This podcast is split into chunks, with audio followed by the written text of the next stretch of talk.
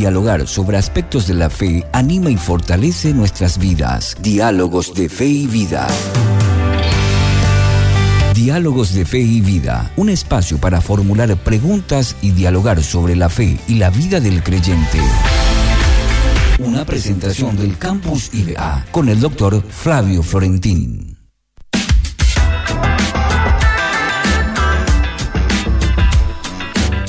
Las 14 con 58 minutos y ya me encuentro aquí con nuestro querido doctor Flavio Florentín. ¿Cómo estás, mi querido? Muy bien, muy bien, muy buenas tardes. Estamos adelantadísimos hoy, ¿verdad? Sí, adelantado, estamos dos minutos. Parecemos... Pasa que yo me quiero quedar a hablar más ah, contigo. ¿cómo no? Entonces ya le dije a Almeida, ¿sabes que No, vamos a arrancar el bloque. Muy bien, porque quiero que, nos extendamos lo que tengamos que extendernos. Parecemos los electores del domingo. no adelantamos. No adelantamos.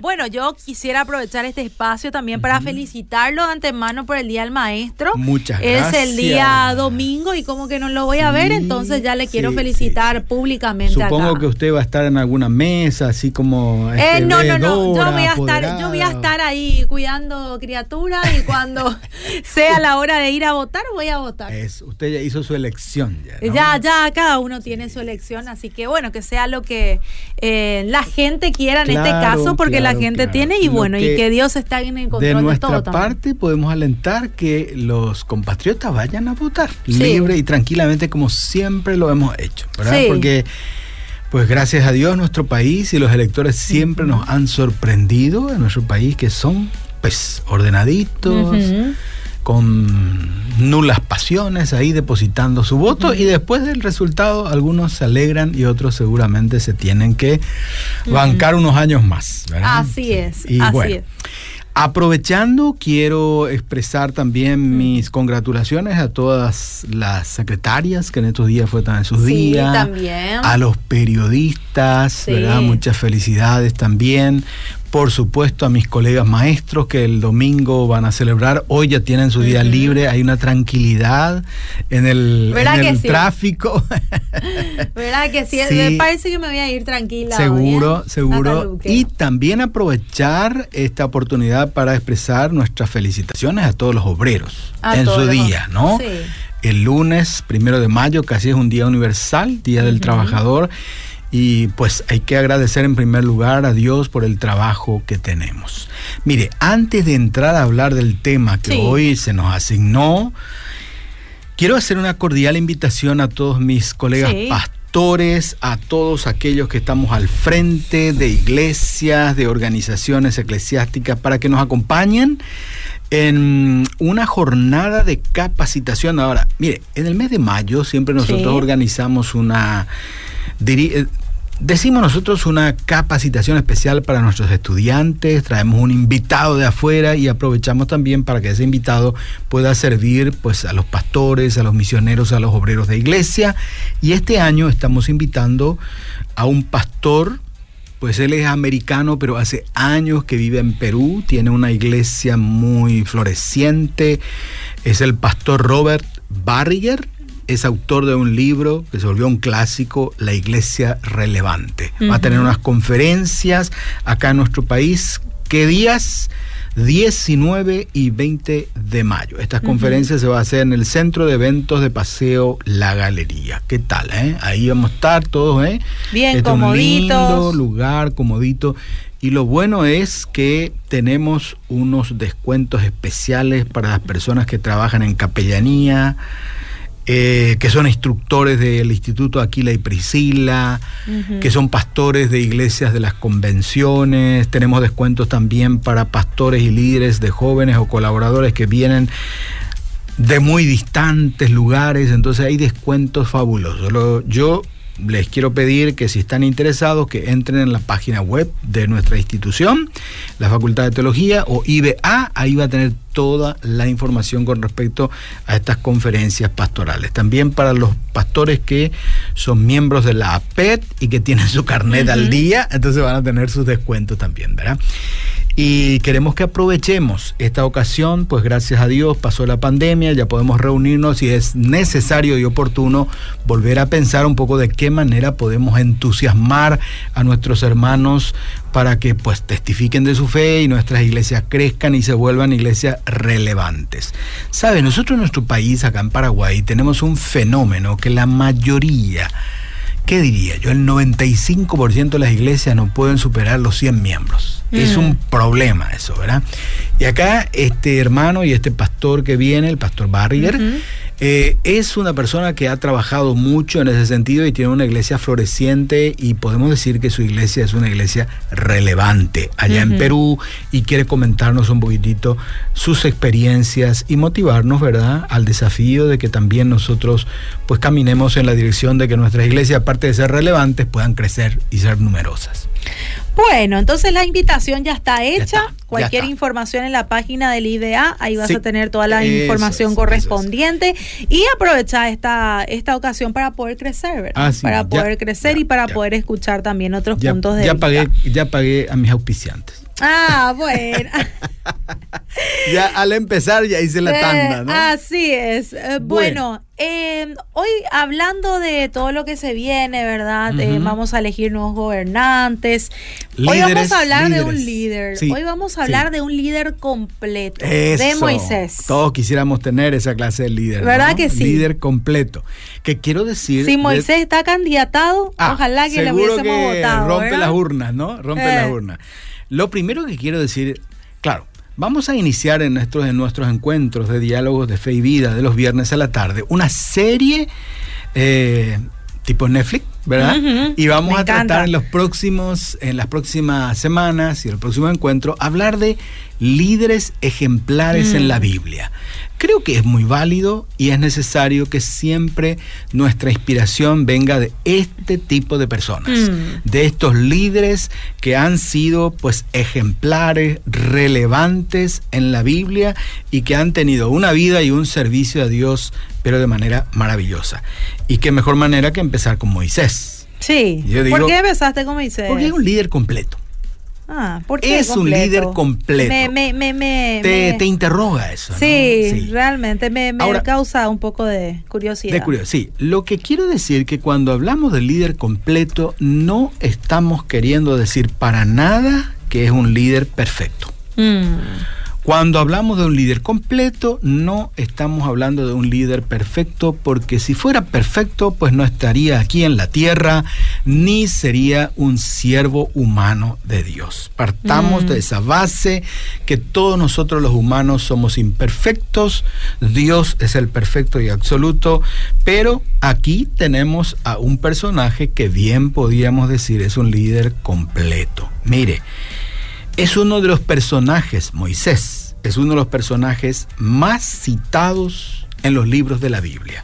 Mm. Partamos de la base que desde el Éxodo, Levíticos, Números, de Deuteronomio, Josué, Jueces, Samuel, Reyes, Crónicas, Edras, Nehemías, los Salmos, inclusive, ¿verdad? Algunos profetas como Isaías, Jeremías, Miqueas, lo citan a él, lo citan a él. Los mm. evangelios también. El propio Señor Jesús en varias ocasiones citó a Moisés. Cuando venían a veces las personas a, preguntarle a Jesús, y bueno, ¿qué vamos a hacer? ¿verdad? Y Jesús dice, ¿y qué les dijo Moisés? ¿verdad? Atribuyendo a Moisés un rol este, de autoridad con respecto a la, a la fe, ¿verdad? Entonces, acá tenemos un líder, diríamos así, completito. Mm. ¿Por qué? ¿Por qué? Y vamos a mirar un poquito la vida de Moisés. La mayoría de quienes frecuentamos la lectura de la Biblia conocemos esta apasionante historia de vida de este personaje fabuloso en las manos de Dios. No perfecto, porque ha tenido sus errores y los ha admitido en algunos casos. Y también sus errores le ha llevado a tener consecuencias, como a todos nosotros, ¿verdad? Mm. Pero ¿por qué considero a Moisés como un líder completo?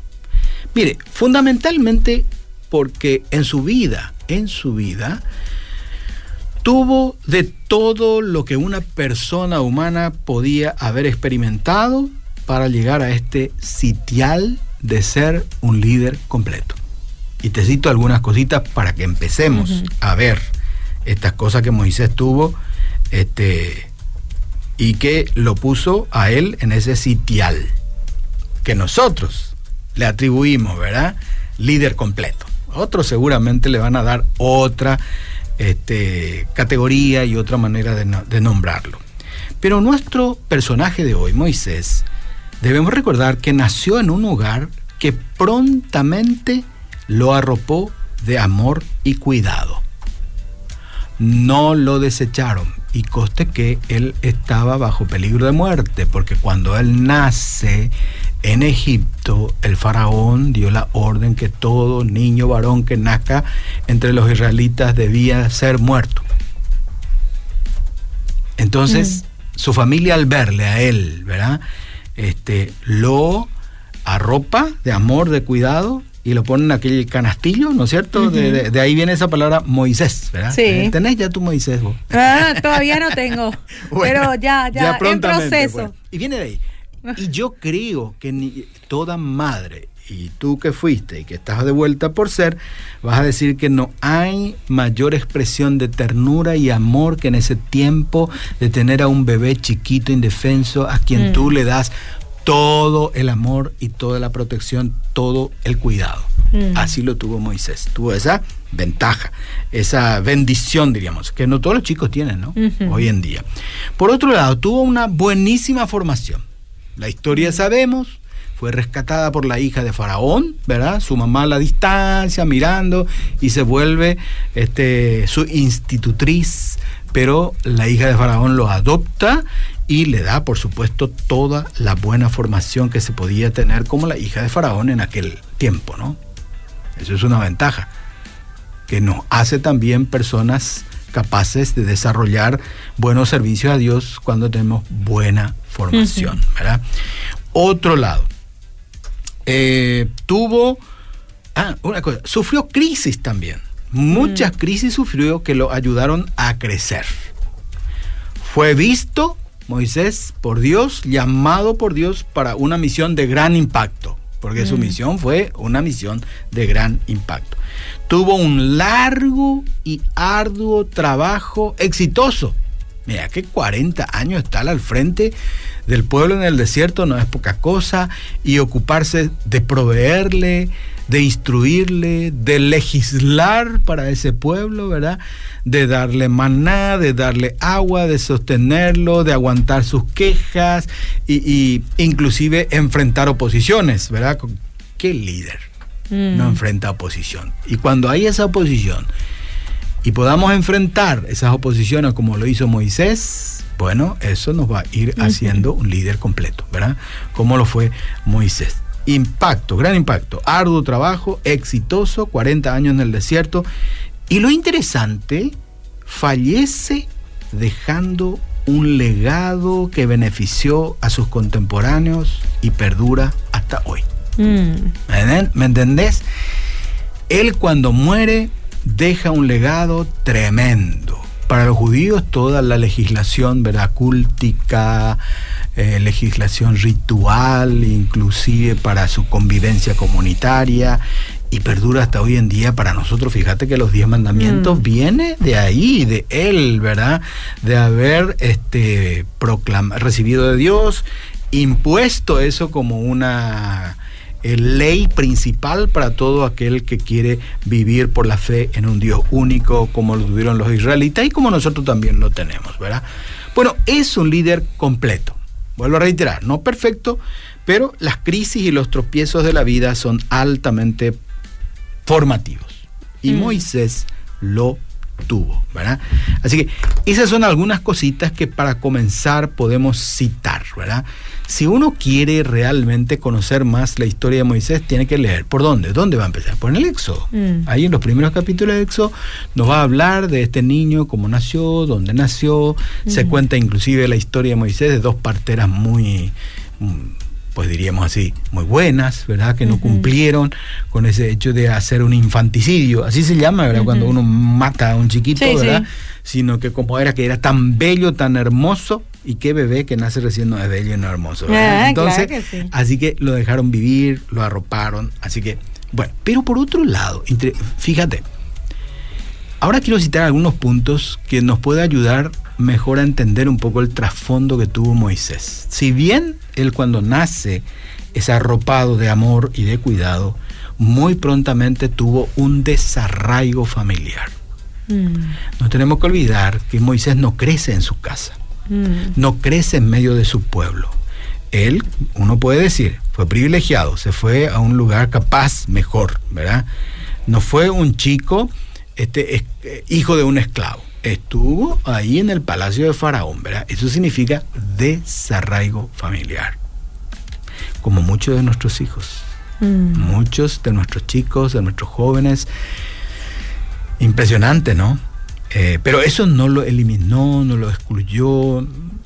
Por otro lado, aprovechó inclusive esa situación, ¿verdad? Esa situación de desarraigo, pero privilegiada, le dio una formación espectacular, porque todo lo que hizo Moisés con respecto a su servicio a Dios, de guiar al pueblo, de legislar, no pudiera haber hecho él si crecía en el hogar de unos esclavos como lo fue su familia en Egipto. Iba a tener otra mentalidad, Totalmente otra mentalidad. Sin embargo, Dios ya de antemano lo prepara a él en el palacio ahí de Faraón, recibiendo todas las mejores este, instrucciones, preparaciones que pueda existir. Y un detalle que muy pronto se deja ver también en la historia de vida de Moisés es que él siente una pasión y un celo profundo por su pueblo. ¿Te, das cuenta que hay personas que a veces tienen este desarraigo familiar y se desapegan completamente, amargados inclusive de su familia, de su pueblo, de su ciudad, de su, de su valle? Mm. Sin embargo, Moisés siente una pasión y un celo profundo por su pueblo. ¿Dónde lo vemos eso? Mm. Hay que recordar que él ve en un día andando por ahí que un soldado egipcio estaba maltratando a un israelita. Mm. ¿Verdad? Entonces va con ese impulso seguramente de un joven, ¿verdad? Un joven Moisés impulsivo, en pro de defender a este israelita, mata al soldado egipcio. Mm. ¿Verdad? En un arranque, ¿verdad? De, de, de ira como todo seguramente, quien crece con algún ah. privilegio, con algún privilegio, sintió que eso no iba a tener consecuencia. Sin embargo, en aquel entonces, cuando uno mata, qué sé yo, un soldado a una propiedad de Faraón, se te complica la vida. Mm. Después de eso, cuando ocurrió aquella crisis en la vida de Moisés que mata, caminando otra vez por ahí, ve que a dos hebreos, ahora dos israelitas, están peleando unos con otros. Y él interviene en esa pelea y lo que estaban peleando le sacan en cara, pero ¿quién te ha puesto a ti sobre nosotros?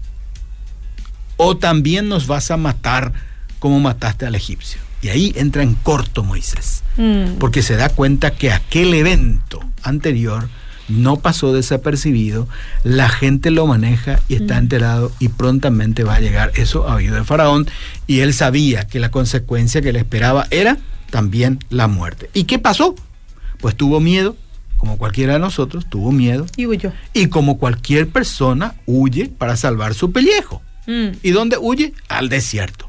Mm. Mira que de vuelta es una cosa interesante eso. Uno puede inclusive este, analizarlo desde el punto de vista espiritual. Para la fe cristiana, la fe israelita, el desierto tiene un alto valor purificador y formativo. Mm. En el inicio de la, del cristianismo, de la iglesia cristiana también cuando empieza y es perseguida la iglesia, estamos hablando, hago referencia, siglo I, siglo II, siglo III después de Cristo, muchos cristianos también en la búsqueda de la purificación, de la santidad y de estar más cerca de Dios, huyeron al desierto. Así se formaron los primeros monjes cristianos del desierto. Moisés no tanto va en la búsqueda de la perfección ni de la santidad, él mm. busca, huye al desierto para salvar su vida. Y sin embargo, también ahí encuentra la salvación, la restauración. El desierto pues, es un lugar que mm. no hay nada ahí, ¿verdad? Te da tiempo para pensar, repensar, evaluar sobre qué vas a hacer de tu vida. En el desierto de Madián encuentra una familia que lo acoge a él, ¿verdad? Y le da para su primera esposa, Séfora, mm. ¿verdad? Su primera esposa. Y ahí en el desierto él empieza también a manifestar ciertas actitudes que él va a tener en todo el desarrollo de su vida. ¿Y cuál fue esta actitud? De siempre estar a favor de los desprotegidos y al favor de las personas vulnerables. Hay un hecho no aislado en los primeros capítulos del Éxodo donde le vemos a Moisés ahí que está sentadito ahí con sus ovejas y ve a unas mujeres acercándose con su ganado, oveja, para darle de beber en el pozo. Y los varones que estaban ahí también haciendo lo mismo, le molestan y, quieren impedir que estas mujeres cumplan con su trabajo de, de, dar de beber a sus ovejas. Entonces Moisés se para de vuelta ahí y las defiende y hace que ellas cumplan con su tarea. ¿Te das cuenta? Mm. Vulnerable, eh, desprotegidas, ahí de vuelta él defiende a las hijas de este sacerdote de Madián, de los, frente a los pastores que no querían permitirle que ellas den de beber a su ganado. Esos son algunos eventos que ya nos muestran eh, a Moisés con estas cualidades, ¿verdad? de liderazgo, de defender, de defensor de la gente desprovista, vulnerable, y, todo, toda esa legislación vamos a ver en la ley de Moisés. Cuando uno lee el Éxodo, eh, el Levítico y más aún el Deuteronomio, encuentra estas leyes que protege muchísimo a las personas vulnerables, ¿verdad? Mujeres solas, viudas, huérfanas, inclusive a los extranjeros, ¿verdad? Porque él siempre reitera Moisés, porque vosotros fuisteis extranjeros, van a atender bien a los extranjeros que viven entre ustedes. Ahora, que el pueblo haya hecho o no, eso ya es otro capítulo, pero él legisló en esa dirección. Vayamos un poco al punto de Moisés recibiendo el llamado de parte de Dios. Fue en el desierto. En el capítulo 3 del Éxodo tenemos un relato fabuloso en donde la zarza arde, no se consume, dice la zarza, y eso despierta la atención y el interés de Moisés, se acerca a esa zarza que está ardiendo para ver qué es lo que ocurre y ahí escucha una voz que le dice, quita tu calzado, pues el lugar que pisas santo es, dice, ¿verdad? Y ahí va a recibir el llamado. Ahí entra una larga conversación entre Moisés y Dios en donde Moisés recibe el encargo de Dios, pero un detalle, un detalle. No fue nada fácil convencer a Moisés para esa tarea. Mm. Esto es un buen punto también cuando uno quiere ser, ¿verdad? El líder, dirigente y aceptar. Muchas veces nosotros somos tan entusiastas y se nos encarga una tarea no mm. fácil. Sí, lo voy a hacer, dice, pero después no tiene la capacidad, no tiene a lo mejor el, el, mm. soporte emocional ni espiritual para esa tarea. Sin embargo, Moisés parece ser que fue muy consciente de eso, ¿verdad? ¿Qué yo voy a hacer, ¿verdad? Eh, de dónde vengo, porque la tarea era te vas a ir a Egipto, escuché el clamor de mi pueblo e irás y le dirás a Faraón que dé libertad a mi pueblo. ¿Te imaginas que eso no era tarea fácil? Muy conscientemente Moisés dice, yo no me voy, Dios. Y empieza ahí, ese tira y afloje. Moisés va a decir, soy tardo de lengua, yo no sé luego hablar, dice, verá cómo que me vas a enviar. Casi, casi Dios pierde la paciencia con él. Mm. Dios le dice, pero ¿acaso yo no soy aquel que puede hacer que tu lengua hable o hacer que alguien vaya en tu lugar para hablar? Bueno, dice, aquí está tu hermano Aarón, que es un nombre de buen hablar, dice. Estaba leyendo otra vez en estos días ese relato y en la Biblia figura esa característica de Aarón, un hombre de buen hablar. Y le acompañó. Él va a ser, como dice en los textos originales, tu profeta, el que va a hablar por ti pero a ti, Moisés, te voy a arropar de poderes especiales para que desarrolles la tarea que yo estoy pidiéndote. Eso es una cosa muy importante que tenemos que tener en cuenta también. Si queremos ser un líder completo, tenemos que pedir a Dios que nos dé los poderes, las capacitaciones o los dones especiales que necesitamos para el cumplimiento de esa tarea. Porque no podemos nosotros querer desarrollar un ministerio cuyo éxito descanse solamente sobre nuestras cualidades mm. y características personales que tenemos. No. Aquí Moisés recibe poderes de parte de Dios para el desarrollo de su liderazgo, le da esa vara, mm. le, le, hace experimentar inclusive que se convierte este, su brazo eh, en leproso, después otra vez agarra esa vara, vuelve a sanarse, o sea que le hace experimentar Dios mm. cosas a Moisés para que realmente él se convenza de que aquí el que me está encargando esta tarea es un Dios poderoso y que me va a dar todo lo que yo necesito para cumplir esta tarea que se me está encargando. Y así fue. Mm. Recibe los poderes de parte de Dios para el desarrollo de su liderazgo. Ahí vienen las diez plagas, ¿se acuerdan? Esas diez plagas vino por, porque Moisés le dijo a Faraón, ahora va a venir esto, va a venir aquello y todas esas cosas. Después está el cruce del Mar Rojo, no es poca cosa, eso, el maná, ¿verdad? Que pidió y que recibió las tablas de la ley, una cosa impresionante, ¿verdad? Y más aún todavía, este, tuvo que experimentar que cuando hubo oposición a su liderazgo, Dios permitió que salga fuego de la tierra y consuma a los opositores, inclusive, ¿verdad? Y todas esas cosas, ¿verdad? Dios lo hizo. No lo hizo Moisés, Dios lo hizo y lo capacitó para entender esto este, a Moisés. Y por supuesto, por supuesto, debemos también reconocer que este Moisés finalmente, cuando recibió todo lo que estamos mencionando, pues se enfrenta con valor y poder a quien esclavizaba a su pueblo. Enfrenta con valor. No es que él corre ni nada, sino que, claro, convencido ya del poder que su Dios le está dando, enfrenta con mucho valor este, a aquel que ha esclavizado a su pueblo. Y después guía a su pueblo hacia la tierra prometida no le fue dado el privilegio de entrar en la tierra prometida, sí de observar, de ver, ¿verdad? Eh, no fue fácil lidiar con las múltiples dificultades para guiar al pueblo. Es así, todo liderazgo y toda persona, inclusive papá, mamá, que queremos liderar una familia, siempre enfrentamos dificultades. No es una tarea fácil. Pero no por eso tenemos que eh, pues acobardarnos y dejar que a lo mejor nuestro hijo hagan lo que quiera, ¿verdad? Sino que Dios nos ha dado el poder, la autoridad para que podamos también nosotros en ese pequeño pueblo que tenemos a nuestro cargo guiar sana y sabiamente a nuestros hijos. Guía a su pueblo hacia la tierra prometida y legisló también para su pueblo para que el pueblo pudiera vivir con respeto a Dios, al semejante, a la naturaleza y hasta con los vecinos. Fíjate mm. hasta qué punto Moisés legisló. Ahí en una parte, quienes leen detenidamente la Biblia en Deuteronomio, hay una parte donde dice, cuando encuentres a un ave, vamos a suponer una gallina, que tiene sus polluelos, no vas a matar a la gallina madre, dejarás que ella vaya, podrás tomar a los polluelos, dice. Ahí Moisés está viendo que realmente pues va a haber continuidad, ¿verdad? Mm. De la especie. Porque si vos a eso, ¿verdad? La mamá. Ya la mamá, ya, ya perdiste todo, ¿verdad? Pero vas a poder llevar los polluelos ahí y de ellos vas a poder criar. Mm. Hasta esas pequeñas cosas se ocupó. Inclusive se ocupó en legislar sobre el tema de salud pública.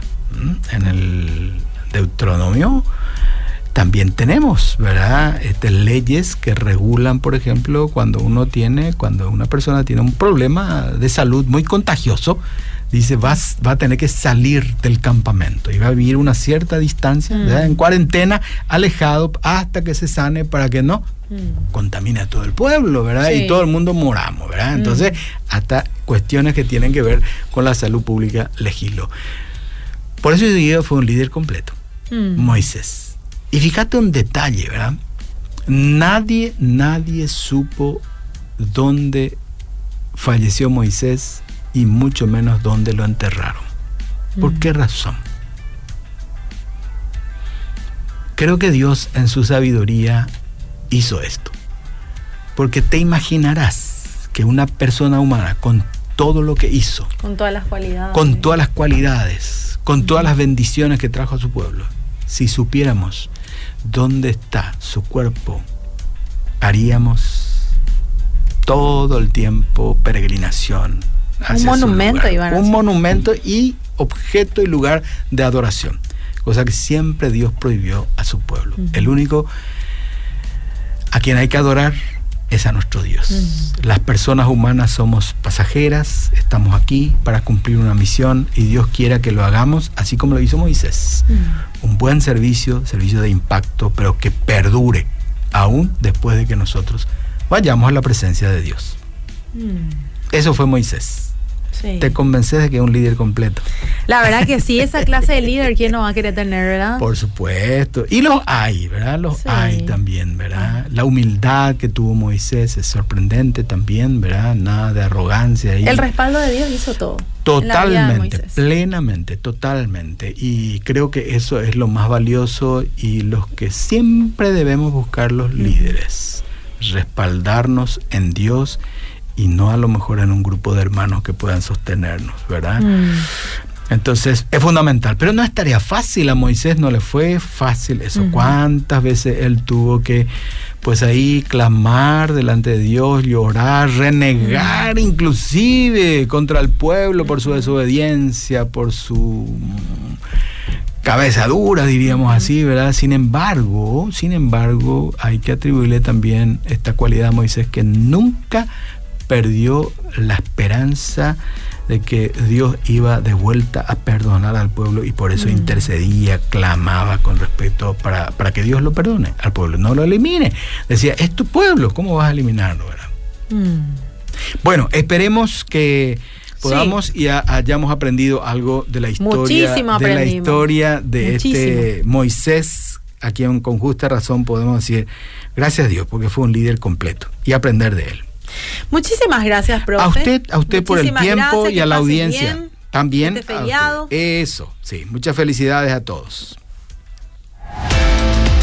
Diálogos de Fe y Vida, un espacio para encontrar respuestas y crecer juntos en la fe. Será en otra edición con el doctor Flavio Florentín, una presentación del Campus IBA.